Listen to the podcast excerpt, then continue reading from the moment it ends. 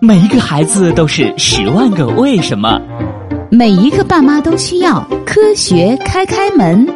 当童言无忌遇到科学答疑，科学开开心心开门喽！今天的科学故事是：动物为什么要冬眠？天气渐渐冷了。又到了开开和欣欣赖床的季节了。周六上午，开开躲在暖和的被窝里，尽管肚子已经饿得咕咕叫了，也不愿意起床。开开，现在已经快中午了，快起床啦！爸爸，我不想起床，我还想再睡一会儿呢。可不要一到冬天就学熊冬眠。人可是不需要冬眠的呀，爸爸。那为什么熊需要冬眠呢？是啊，我也好想冬眠，这样就可以一口气睡好几个月了。熊要冬眠是因为冬季的气温很低，又缺少食物，而熊捕猎却需要消耗很多热量来维持体温，所以一到寒冷的冬季，它们就进入了冬眠状态。只有熊需要冬眠吗？当然不是啦，很多动物都要冬眠，比如松鼠、蛇、青蛙和刺猬。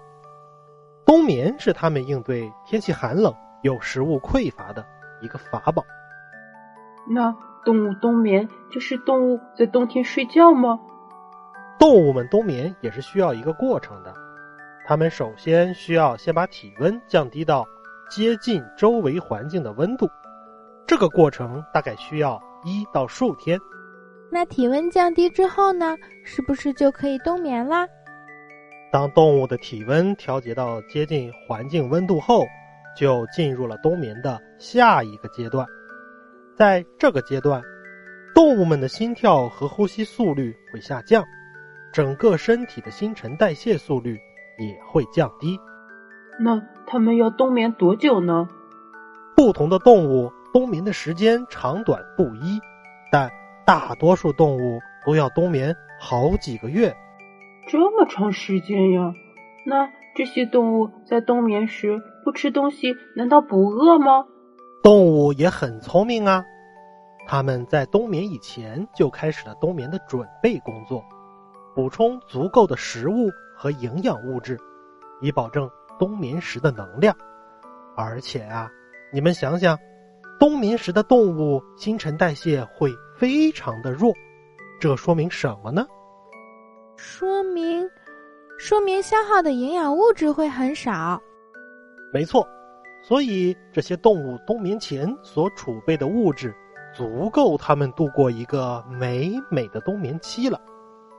等到身体内所贮藏的营养物质。几乎要用光时，冬眠期也就快要结束了。